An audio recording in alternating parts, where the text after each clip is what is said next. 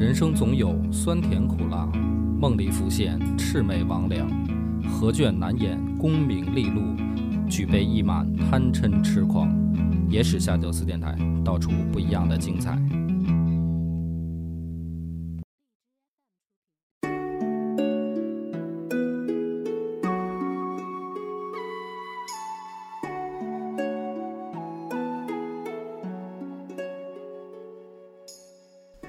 好，欢迎收听《野史下酒》，我是主播恶霸波。张小娘，之前那个有罗翔老师在网上经常给大家讲解一些法律知识，特别火啊。罗翔老师难道不是分享鸡汤火的吗？呃啊是，但是我、哦哦我觉得他分享法律知识火的，但是但是大家好像是因为他的人格魅力啊被吸引到，也是是我我我是我曾经看了专门看了一两集罗翔老师讲的那个视频啊，嗯，哎，确实也是，就是这个鸡汤的部分挺挺鼓舞人心的。然后，然后法律知识呢，反正我这个笨脑子是撂准儿就忘。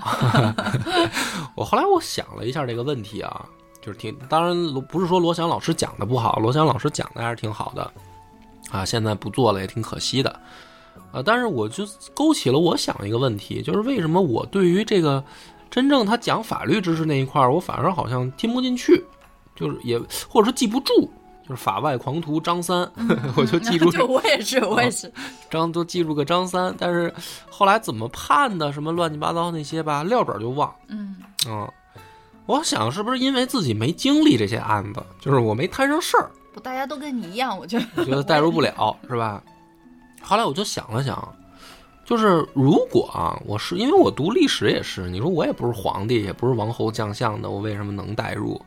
我在想，是不是因为我本身就是在潜意识里对法律其实有一个自己的理解，就是比如说什么事儿能干，什么事儿不能干，干了什么事儿会有什么后果。嗯，其实我可能脑子里大概是有一个感觉感觉，就觉得不需要特意去学，对，就好像因为你想啊，咱们从上小学开始一直上大大学，嗯，好像没有一门课是专门讲法律的，因为对吧？就是嗯就是就是等于这个通通学的这些课里面嘛，嗯，对吧？没有讲法律的嘛，语数外、史地政，我们文科因为什么呀？嗯因为法律它限制的是一个人的道德底线，啊，然后课本教给你的是往道德高了走的嗯，东西，是啊是啊，但是往道德上就是说，限走的东西，会不会是因为呃我我觉得我心里面是有一个自己对于法律的这个判断了，那么问题就是它怎么来的？就是哪儿来的这个东西？难道是说《法制进行时》看的吗？也没有，我小时候从来没看过《法制进行时我也没看过，啊我连 新闻联播新闻联播》我看的都少 我也我也是，啊。所以说这些，就是说这种朦胧的意识是哪儿来的？那么说，这是第一个问题啊。第二个问题就是，我的这种朦所谓的朦胧意识，我估计大多数人都差不多嘛。嗯因为后来我那个还真是打过官司嘛，我就发现跟我跟我想象的还是差别挺大的。那就是说，这你的这个潜意识里边的东西到底对不对啊？因为听过罗翔老师，可能大家也会发现有的有的不一定对，就是有的你自己的想象跟罗翔老师讲出来以后，你会发现其实是有差距的，就是法律并不一定是就是跟常识不一样，对吧？对，嗯，而且就是它是一个很具体的学科嘛，就是说不不是对光分辨对不对就完了，它怎么量刑，对吧？就是你是判判多重、判多轻这些是依据什么判，或者说就哪怕是罚钱是罚多少，嗯，对吧？这都是一个很很具体的学问，没有了解过。所以我想这个事儿的时候呢，正好也最近看到了这个很好的一个文章，他就讲古代的这个几个案子啊该怎么判。哎，我觉得今天可以拿这个呢做一集节目，咱们呢就是试试解答我前面这两个问题。第一个就是我们的这个潜意识当中的所谓的对法律的这个自己的理解，会不会其实是从古从古到今就在形成的一个形成的一个意识？嗯啊，也许跟现代的这个法律还是有一定区别的。嗯、另一个就是说，大家可以感受一下，就是这个对和不对，就我都不能谈到说量刑问题，我不懂，怎么，比如说判，比如说关十年跟关一年的这个什么这些太具体了，去去找罗翔老师的听吧，或者说这个去看专业的老师讲。我想讲的说对不对，其实也是一个很难分辨的事儿。我先举一个例子啊，咱们先不讲这个这个正经我找的来这几个案子啊，我先问你，比。对，比如说啊，我杀人了，你作为我媳妇儿，比如说我跑回来，我说媳妇儿，我杀人了，你跟我一块儿跑吧。你决定跑还是不跑，或者说你要不要告发我？不能叫告发，就是检检举你。检举我，你你会不会？现在有包庇罪吗？那么就是问题就是这样啊，抛开感情啊，嗯，假如说啊，你选择包庇我的话，你认为你犯了多大的罪？我没罪，我觉得。你觉得你没罪？嗯就比如我杀人了嗯，我带着你一块儿跑，你也不去警察局这个揭发检举，我不知道，我就没罪。然后日后我落网了，嗯，你觉得你会有会有多严重的处罚？我觉得我，比如说你杀人了，我不知道这个事儿，嗯我，应该没罪。那我告诉你了，如果我知道的话，但是你没杀人，你跟这事儿，你跟那人都不认识。假如说，那我这种情况下，我肯定不能是从犯。嗯，然后现代化国家应该也没有包庇罪，嗯那我算是协助 罪吗？协助逃亡罪？那就是首先第一个问题，你觉得你有没有罪？应该就是你只要知道这件事儿了，你不去告发我，你就有罪了，是吗我？还帮你逃跑，啊我应该就有罪了。那就更大了，罪上加罪。是不是这样嗯嗯嗯是啊哈，嗯好，这先咱们就先是属于开开胃开胃菜啊，嗯正经咱们来这个说说几个我看到这篇文章里的案子啊，咱们先一个一个来，因为我现在看到的这个呢是什什么朝代呢？汉朝，就是咱们的汉朝嗯发生的案子嗯，啊。第一个案子呢，说有一个人叫张三，我就按照罗翔老师这来了啊。法外狂徒。有一张三，张三呢，这个没有孩子，然后捡了一个孩子，取名叫张四。啊，张三吗，张小三好吗？哦张张小三，张小三，张小三吧，啊，就是养等于收养了一个孩子叫张小三。张小三呢，后来这个长大成人以后，杀人了，就等于张小三杀人了。然后张三呢，把张小三藏起来了，藏起来了嗯，啊。那你觉得对于张三来说，他有没有罪？如果啊，你先说，你觉得张三有没有罪？汉朝应该有罪吧？有罪，啊，就是他儿子杀人了，哪怕不是他亲生的嗯，啊。你注意这里面亲不亲生的，你不考虑一下吗？对吧？哦你不顾虑估计这个问题了吗？就是那没事儿，这就是现代法律应该是没关系的，但是在古代的话，就是不是他亲生的，他养子杀人了，他给藏起来了，无罪吧？你觉得没罪？有罪吧？有罪？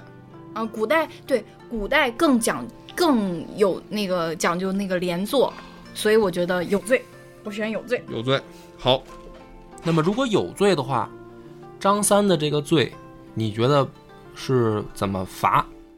就怎么判？他如果有罪的话，有期徒刑五年。哦，给比如给你几个，给你给你两个选择的吧。嗯，比如第一个是死罪，第二个是蹲监狱。你觉得蹲监狱吧，你觉得选 B。蹲监狱？好吧，啊，这是第一个案子啊。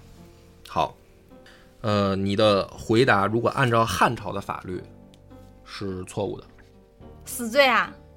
第一个案子里面，首先肯定是有罪，就是他窝藏犯人肯定是有罪，而且是重刑，就不是光这个简单的关一下就完了。嗯，是重罪，甚至是要死刑的，因为他儿子杀人了，那他又没有杀人，但是他窝藏了。窝藏罪是死罪啊？啊，在汉朝的时候，最高是可以斩首的。好严苛哦。好，这是第一个案子啊，没事儿，这个你顺着这个思路啊，再往下听。那在现代呢？我不知道，你别问我现代啊，我解决的是古代的，咱们咱们的那个观念从哪儿来的？嗯 你别别着急，这都有都有反转，哦，每个案子后来都有反转。第二个案子啊，还是张三啊，张三呢，这个养不起自己的孩子，把自弃养。呃把儿子呢送给了李四。李四呢就给这个孩子取名叫李小四。嗯李小四呢后来长大了，有一天呢，这个张三见到他了以后呢，这个喝醉了，在喝醉的情况下呢，跟李小四说：“你是我儿子。”结果呢，这个李小四呢以为这个人在侮辱他，很生气，嗯在争执当中呢，把张三给打了，哎，把张三给打了。那么，于是呢，张三跑去告官，衙门去告这个李小四，实际上是自己亲儿子。嗯，告官以后呢，在汉朝，你认为这个李小四有没有罪？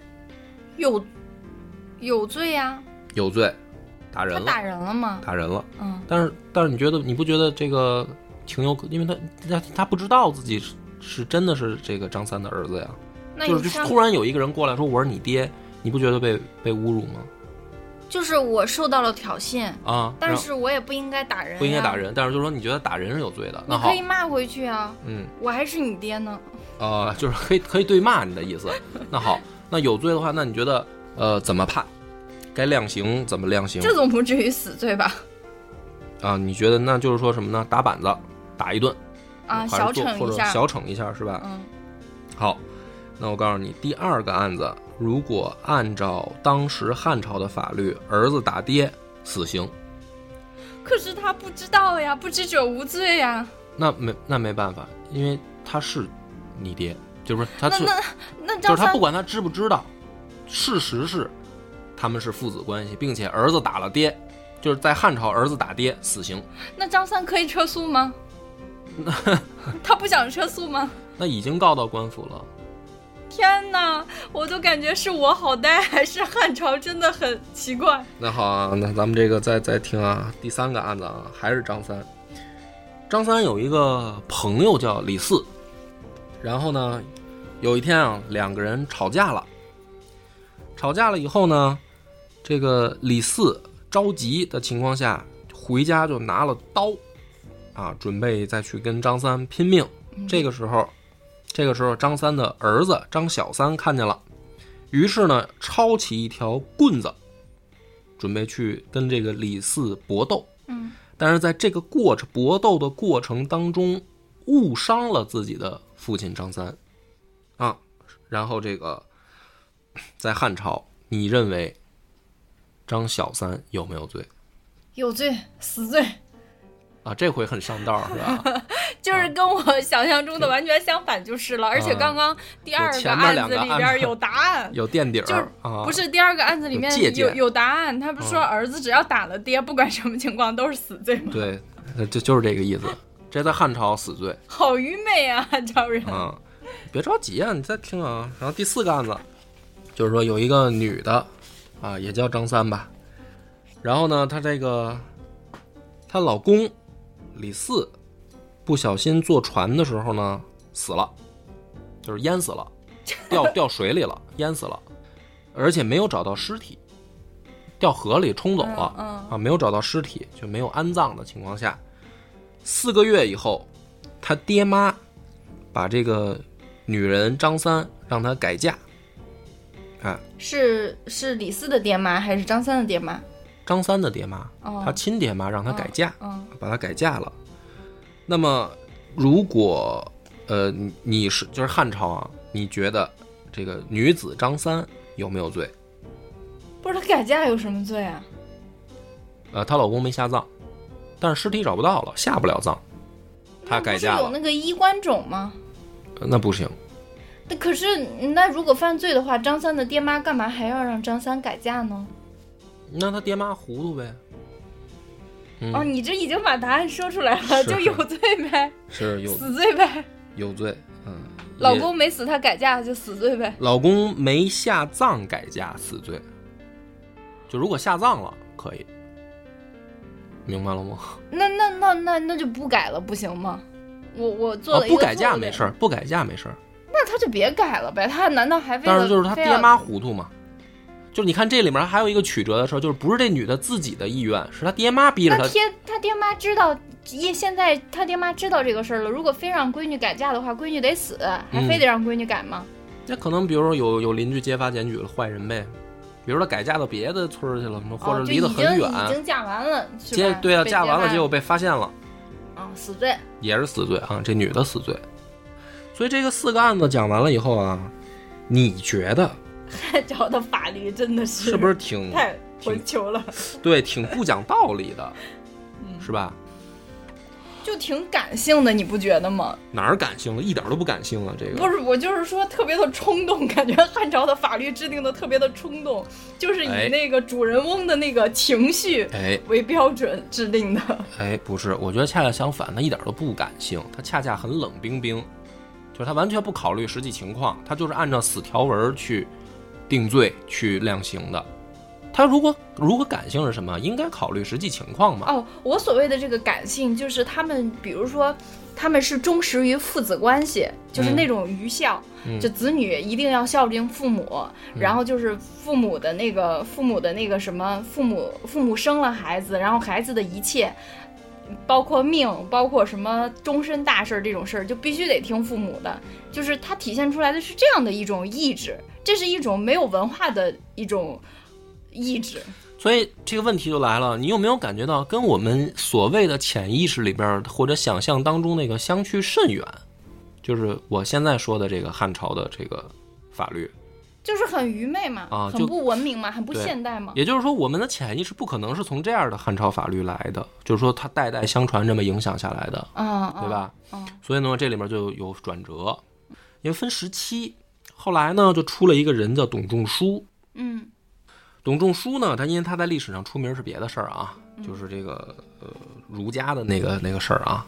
但是呢，他在法律上其实，呃，我读了这个文章，我也才意识到他有别的贡献，就是他认为汉朝的这个法律啊定的，嗯，不够，不够怎么说呢？不够通情达理，很奇怪，很奇怪，很奇。怪。对于是，因为呃，在普在不能就是说，咱们再多说一点啊，就是因为董仲舒推出儒家，对吧？儒家跟法家实际上差别非常大。呃，儒家也有这个做官的学问嗯啊，那你做官的话，也有他的这个行为准则。你做官嘛，嗯嗯，不是说都是那种，是吧？宰相什么的，他也有这个小官啊，小官也得处理具体事务啊，所以儒家也有自己一套准则，这套准则跟法家就相去甚远。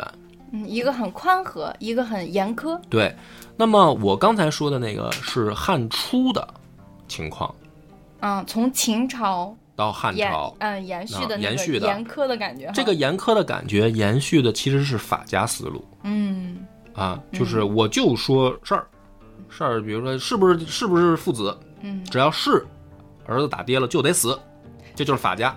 感觉跟那个就是军法处置，不管什么样，军法处置那种感觉。就就很很冷冰冰嘛，嗯啊，嗯那比如说这个媳妇儿，老公没下葬改嫁，那就就死罪。嗯那么法家制定的这些呢，它为什么会变成这样呢？我的理解啊，要效率，要简单明了，简单粗暴。就简单粗暴。简单粗暴有有某一种情况下意味着效率对，出活儿。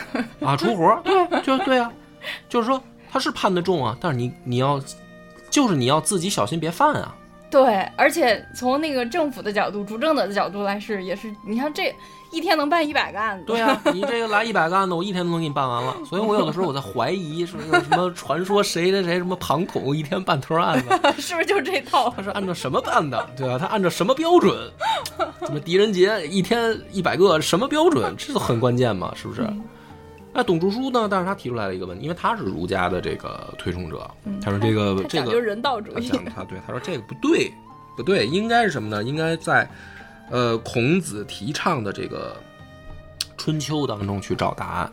嗯就是说目前现行的这个判法不对，就很有问题。嗯那么应该怎么判呢？就是说，呃，原文我给大家念一下吧，我这翻译的可能也也不准确。说春秋之听欲也，必本其事而原其志，治邪者不待成，守恶者罪特重，本直者其论轻。就是儒家会提倡一种观点啊，嗯、说这个你判断一件案子，你要看这个人的本心。嗯如果他的本心是好的，但是比如说触犯了律法，那么也应该从轻发落啊。比如说啊，这个就是刚才咱们讲那个案子里面，比如说儿子帮爹去打架，结果误伤爹了。嗯那这种情况下，你要看这个儿子他是他是好善意的善意的，他是为了帮助自己这个老爸不受别人欺负，嗯这是一个善意的举动。那么，如果触犯了律法，也应该从轻处理。呃，就是看你有没有主观犯罪意识。对对，哎，是一是按照现在的话，应该是这么个意思。嗯另外一个就是说，如果你的心是恶的，哪怕没有触犯律法，也应该办你。就是有主观犯罪意识。对，就是你未遂，比如说对，啊，比如说这儿子他想打他爹，嗯甚至刀都磨好了，嗯是吧？只是还没打而已，被发现了，比如被他妈发现了，那也得判。说还没打呢，那也得判。我就突然间发现，就是现代法律的一个漏洞，啊，就是这种未遂的也应该治他，提前是吧？就是什么杀人未遂、强奸未遂的这种都应该治他。是不是？嗯那么这个时候呢，就是说，呃，儒家是提倡这种观念的。比如说孔子呢，他也有具体的案例啊，是就是说这么一个话，就是说，父为子隐，子为父隐，直在其中矣。啊，这也是一个故事啊，就是这个儒家里面的一个很经典的故事。就是说有一个这个楚国的叶公嗯问孔子，啊，问的问了一个问题，说我这个家乡啊，有一个非常这个直率坦白的这个老实人，他出了一件事儿，就是他爹呀、去偷羊，偷了羊，这个直率直率的儿子就去把他爹揭发检举了，就报了官。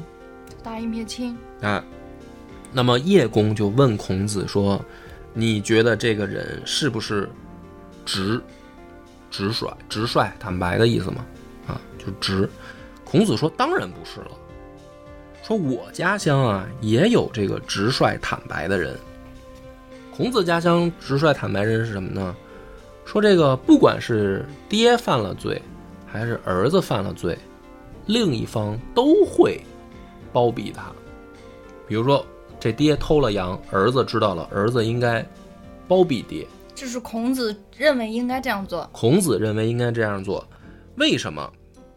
啊，为什么？孔子认为说人都是有感情的，就是说，首先他要有一个父母对子女的养育之恩的问题。那么，如果你去揭发你的亲人，你是违背自己的人性的。哎呦，我觉得中国人这种根深蒂固、没有判断力的这种愚孝思想，都是被儒家荼毒的。不是，在啊、大是大非面前，嗯，大是大非面前，难道什么事儿都应该包庇吗？所以孔子认为说，为什么他会违背这个人的情感去揭发他爹呢？是因为权力的威慑，而这种权力的威慑导致的结果，并不是直，就并不直率了，在心里面是拐了弯了。力的威慑，他认为他儿子是因为这个他儿子心里计算了，计算了后果了，因为我不去告发他，我可能会一块儿问罪，所以我去告发我爹。就孔子认为这并不直率，直率应该是包庇他爹，这才符合人的本性。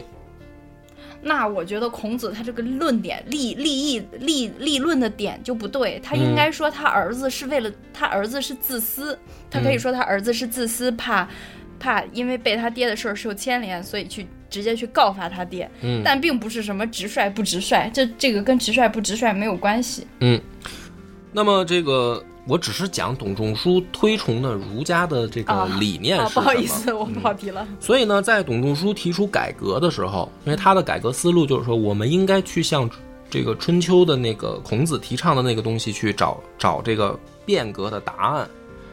于是他提出了就是所谓这个春秋绝育的这种论述。那么更具体的就是咱们刚才讲的那个第二个案子里边，嗯就是这个张三有一个儿子送给了李四，啊，李四把他养大了，变成李小四。结果张三有一天过去跑过去，他说我是你爹，嗯结果让这个李小四给打了。嗯董仲舒就认为这个案子里面，他们他们就不存在父子关系，就是董仲舒认为你没养育他，嗯你就谈不上有养育之恩，你没有养育之恩，你们的父子关系就不成立。嗯，那么如果这样的情况下，李小四打了张三，打了就是白打。那么你看，现在问题又回来了，就是按照你一开始那个感觉，董竹书那说法对不对？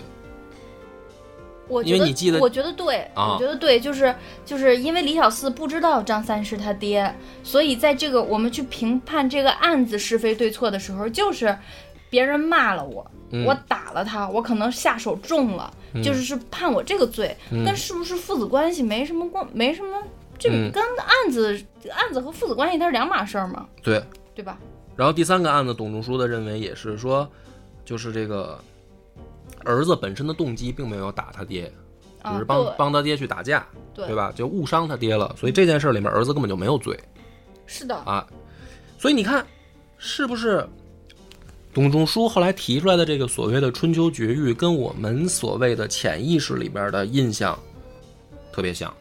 嗯这不就对了吗？就是这个我我们所谓的这个我不有我们了，我不代表谁吧，就是我脑子里边的那个对法律的理解，其实是来源于这个春秋绝育的啊啊。就你就发现了吧？就是说，你春秋绝育是哪个绝育啊？决定的决，欲呢？欲望的欲。欲那个是牢狱的狱，哦，春秋绝育哦，啊。所以说，其实我发现了，就是我读到这儿，我才意识到，就是我脑子里边的所谓的那个对法律的模糊的印象。印象来源哪儿呢？不一定是来源于历史，但是某种程度上可能来源于儒家，就是儒家对这件事儿的理解。所以呢，在儒家的这个董仲舒的改革的基础上啊，他其实认为就是说，呃，法律的制定是源自于人情。如果说，我还是念原文吧，就是法者原人情而治，非赦罪以陷人也。就是制定法律不是为了陷害，不是让别人陷在里面去找罪受的啊。故春秋之治狱，论心定罪，至善而为于法者免，至恶而合于法者诛。嗯啊，那么这个其实可能就某种意义上，我觉得找到了一个答案吧，就是也许咱们这个国人的这个对法律的理解里面，可能有这种儒家意识的影响在。那么这个里面就有一个问题了，就是啊，在这个董仲舒的改革以后，好多时候变成了人治。什么叫人治？你明白吗？人人心宽容，不是那个仁义的人，就是、哦就是人本的人对，就是就是人类的那个人，啊，人治，就是说，以人为本，对，就是人道主义。变成了人为的判断。嗯就是所以古代我后来又看到很多这个案例啊，就是有的可能是甚至皇帝出来特赦所以这就是法理和情理结合。结合啊，那么就是说你怎么判断？怎么判断？就是你怎么判断一个人的人心到底是怎么想的？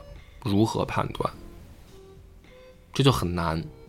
哦，比如说第二个案子里边，李小四说他不知道张三是他爹，嗯，那没有人知道他知不知道。对啊，我想他们能喝醉酒的情况下见到，也许住的不是什么这个隔着省，嗯，什么，这个也许就是同一个村儿吧，嗯，对吧？嗯，那这种情况下，你怎么判断李小四到底知不知道呢？我无法判断。对呀、无法判断啊，怎么取证呢？或者说，呃，你依据什么来判断呢？也许他就是知道，他就是想打这人呢，嗯，那怎么办？那怎么判断呢？那法官判呗。对，那就变成人为判断了。嗯那人为判断又怎么保证这个人他能够就是至圣至明的判断清楚，或者说这里面万一这个人有自己的私心怎么办？比如说受贿，比如说这个偏袒那这种事儿历史上很多呀，啊，避免不了，是不是？杜绝不了，是不是？能不能遇到清官儿就就看命了。那么这个问题就来了，就是说，我们的这个古人他去制定法律，他最后到底根本是什么呢？比如说韩愈啊，就说过这样一一个一个案例，他就说上这句话，就是比如说啊，孝子复仇这件事儿到底应该怎么判？比如说啊，就是这个，比如说爹让人侮辱了，或者甚至是他爹让人杀了，那么这个儿子呢，最后去复仇，啊，去杀了对方。那么这个案子该怎么判呢？韩愈就说啊，说这个你要是判这个孝子有罪吧，伤了天下孝子之心，对吧？可是你要是不判这个孝子有罪呢，有损法律的颜颜面。就不叫法律的颜面，而是说那天下这样的事儿太多了，那要死多少人啊？因为他有的，比如说侮辱，我可不可以报仇？嗯因为古人可能有的时候把这个名节看得更重啊，嗯对吧？你你你侮辱我爹了，我宰了你，嗯这比性命还还要要紧的。那如果要是这么判的话，倒不伤孝子的心了，可是天下要死多少人呢？嗯所以韩愈嗯提出来，您韩愈都唐朝人了嘛，嗯他提出来这个问题，怎么办？比如说张小娘，如果你你来解决咋办？而且你杀了对方，比如说孝子杀了对方，对方要要有儿子，他要不要复仇呢？怎么办是吗？啊，所以你看，咱们现代法律不就是告诉你怎么办吗？就是现在法律就是不许杀人啊，对呀、就是让法律去解决杀人偿。命啊。对啊，就是让恶让法律去惩治恶人呀，自己不要去那个孝子就不要自己去报私仇了嘛。嗯，这不就是说，嗯，其实现代法律的这种手段，相当于是更偏袒了那个去避免乱杀人这个现象的那一方，是不是？嗯，相当于他认定了孝子复仇有罪。所以韩愈说：“盖以为不许复仇，则伤孝子之心，而乖先王之训；许复仇，则人将依法专杀，无以禁止其端矣。”嗯这种情况，我觉得就是，当然也挺极端的了，因为涉及孝道。就是就就咱们咱们国家古代呢，就是把这个孝也看得特特别特别严重啊。嗯这个就是汉朝所有的皇帝啊，我们现在就比如说什么汉文帝、汉景帝是吧？嗯什么这个这这帝那帝，其实呢都给人简称了。他们真正原原称应该是汉汉孝孝文帝、汉汉孝景帝帝啊、嗯汉孝武帝，他应该这么称。所以在我们的古代，孝是一个特别极端也特别严重的事儿。你比如说，这都别说把你人家父母打死了，就是说你侮辱人家，甚至是碰碰伤、殴打、殴打什么这种，都都绝对不行，那都是要复仇的。所以呃一般都是呃，怎么说呢？就是只要只要犯了就是死死罪，就一开始，直到董仲舒提出来的就是说，你可以去根据这个本意。本意啊，看看要不要从轻发落。那么历朝历代呢，最后它发展的过程当中是把这个特赦的权利集中于少部分人，就是不能所有人，就是比如说所有的地方官都有，那也不行。你很多朝代都是最后只有皇帝有这个权利，嗯就是我可以，比如说特赦你，嗯，就是本来你该死的罪，不弄死你，但是这是要最后皇帝拍板儿。拍板儿，甚至到有的朝代呢，就是说拍板儿的权利弄不弄死，最后都在皇帝，嗯，就是，嗯、不是说你该死，然后等着皇帝批，如果皇帝不批特赦你就死，最后就变成了说你该不该死这件事儿，只要涉及死刑了，都先往皇帝那儿报，直到皇帝批准你死，才杀你。这皇帝还不得忙死吗？哎，所以甚至到了这个清朝的时候，就明清的时候呢，有一个活命的办法，就只要你有钱，那怎么办呢？你就贿赂太监，嗯，然后呢，你的这个死刑案啊的这个这个文书递上去以后，皇帝不是批吗？但你想，全国有多少这样的文书呢？很多，对吧？皇帝呢，每天不可能就是按按时按点的都给你批完，他就会堆积在那儿。他甚至可能这个有是，比如说空闲了啊，我今天我高兴了，我把这个上个月的都给你批完了。但这种情况极少，大部分情况是什么？就堆在那儿。因为个人的这种事儿，皇帝好像也不是那么关心啊。对，跟皇帝也关系不大啊。那么有一种人呢，他这个活命的办法就是贿赂太监。太监怎么办呢？就是把你那个本来都已经批着批着都到上面了，可能下一张就是你了，他给你抽出来，给你塞到下面去。哦，你就可以一直不死。然后皇帝他都是从上面拿过来批嘛，嗯，然后但是他每次都批不完，他就总会留这些很多他没批的。反正你那个呢，就是只要你不停的给太监送钱，太监就一直给你拿出来，然后往下塞嗯，啊，然后你就可以 至底。你就可以不死了。嗯，我说的这都是古代的事儿啊。那他一直在牢房里不也受罪吗？哎，那你要更有钱，嗯，对不对？你就可以在牢里吃好一点儿。哦如果你特别特别有钱，你甚至可以可以出去哦，带着电子脚铐在外边随便啊、然后走。等到检查的时候，你再回去住一住。哦你看那个《水浒传》里面写宋江就是那样嘛，哦，对吧？就宋江他其实就是其实是明朝人的那个透露出来的感觉。他其实他说写的是宋朝，但实际上是明朝嘛。嗯宋江就是啊，他跑到那个江州去，然后那个戴宗就是看他是不是有朋友托付了，然后这大哥又有钱，然后就把他放出去玩去嘛。就天天他也不用管，关在里面嘛。李逵也不管他，看他的是李逵嘛。李逵说：“大哥，你给我钱，我就不管你。”然后江，然后宋江天天就跑出去玩嘛。然后跑出去玩以后，结果他们有一天喝多了，在那个那个酒楼墙上写诗嘛。然后写诗被人发现了嘛，然后逮他，然后最后逮他，特别逗嘛。最后给他定罪，不是因为他那个逃狱，其实问题是什么？问题最大的是他逃狱，他应该坐牢，他怎么能跑出来喝酒？这是最大的问题。结果最后定他是因为他写那诗是反诗，你说这个事儿就是一个最大的讽刺。就是就没有人去多问一句说这孙子他怎么出来的吗？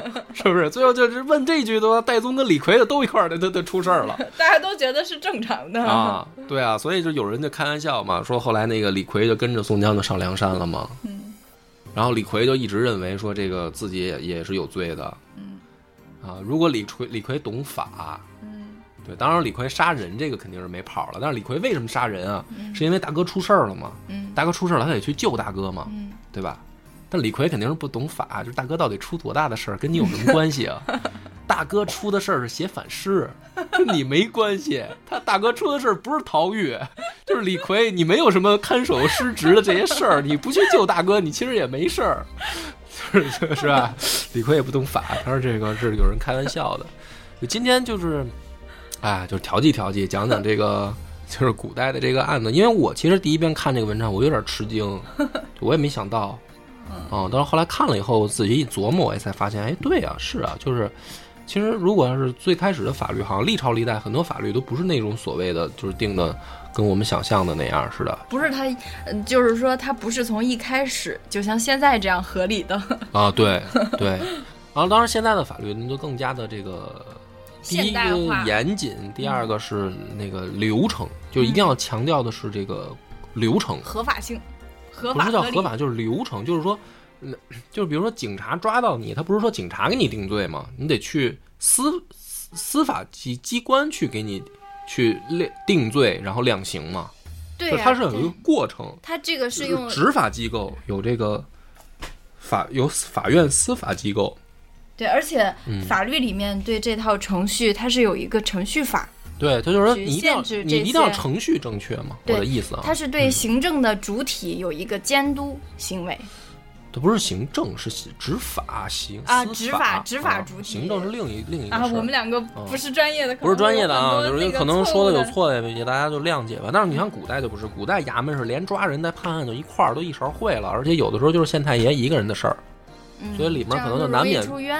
对，难免避免有大量的冤假错案嘛。嗯嗯，判判错了，因为你最后就看这个县官负不负责嘛。首先他负不，他负责他不贪赃枉法，不这个行贿受贿，这个是他第一关嘛。第二关就是哪怕他不行贿受贿，他也得是个明白人。他还他妈的给他判断准了，他他妈要判断不准，这他妈也是也是容易出冤案的嘛，是吧？对，就是又不能是昏官，又不能是贪官，还不能是昏官。啊，对，所以这个古代就挺难的。所以就是，我就发现为什么我觉得好像中国老百姓啊，他慢慢慢慢他养成了一个潜意识，例子看多了，自己也就对，知法懂法。就是说，如果你没有钱，我说古代啊，如果你没有钱，你最好还是不要去县官那儿碰运气，因为大概率运气都不会不会太好。嗯所以你就呃有这个自己的一个理解嘛。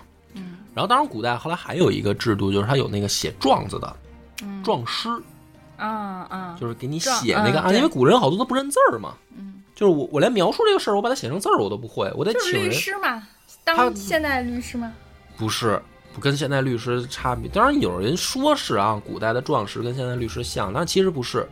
状师实际上他就是把你的这个事儿写成状子呈上去，他没有在法庭上辩护这些事儿，哦他也没有取证的事儿，哦，明白吧？就是他，他就是一个文员工他作，对他就是给你你把这个事儿写写出来，嗯。对。但是为什么这个又很关键？当然，第一个因为古代文盲率太高，大家都不认字儿；嗯。第二个是这些律这些壮士他清楚法律，嗯。就是他知道有的甚至改一个字儿，你是从死刑就可能变成坐牢了。哟。比如说啊，古代有一个案子，就是有一个人啊，他骑马，骑马呢，然后在城里面啊，这个马，这个撞撞着人，撞伤人了，嗯。这么一个案子，就相当于现在你开车撞着人了嘛，嗯。古代就是骑马你撞着人了，然后呢，就是这就被被抓了嘛，嗯。伤人嘛，你纵马伤人嘛，然后这个就请壮师去写，说我这个案子我怎么能从轻判呢？原本写的是纵马伤人，是吧？就是或者说叫驰马伤人，就是我骑着马，我夸夸就是威风就撞着人。壮师说猜他写成了什么？啊、状师说就改一个字儿惊马伤人，啊、就马受惊了。类似，他就是说马驰伤人。啊都没改，他就调换一个驰马伤人跟马驰伤人。就是马马跑起来伤的人，对不是我驾驶人的。对，你看驰马伤人是什么？我驾驶的马，我有主观意愿，嗯，对。但是马驰就是马在跑的过程当中伤人了，你怎么判断我的意愿？是对，可能就是跟现在那种，我把车停路边，车就不行了。车溜了，宝贝儿啊，车溜了可以啊，对，因为马有自己的意识嘛，对。吧？是吧？就是不是我想让它快跑，是我控制不住它了，它伤人了，那我就可以从轻发落了。嗯。就是他撞尸，他就了解这个判案的这个这些弯弯绕，所以他不用辩护，他也不用取证。嗯。啊，你给我钱我就给你办。所以这个就是我们古代老百姓可能也，反正我就是觉得代代相传留下了这种潜意识，就是没钱没势，尽量不要去找县官碰运气。嗯，反正这个今天咱们就是调剂一下啊，没讲什么具体的故事，讲了一个这个古代的案件的判断，希望大家这个喜欢吧。好，本期到此结束，拜拜。我们的微信公众号叫“柳南故事”，柳树的柳，南方的南。如果还没听够的朋友，欢迎您来订阅关注。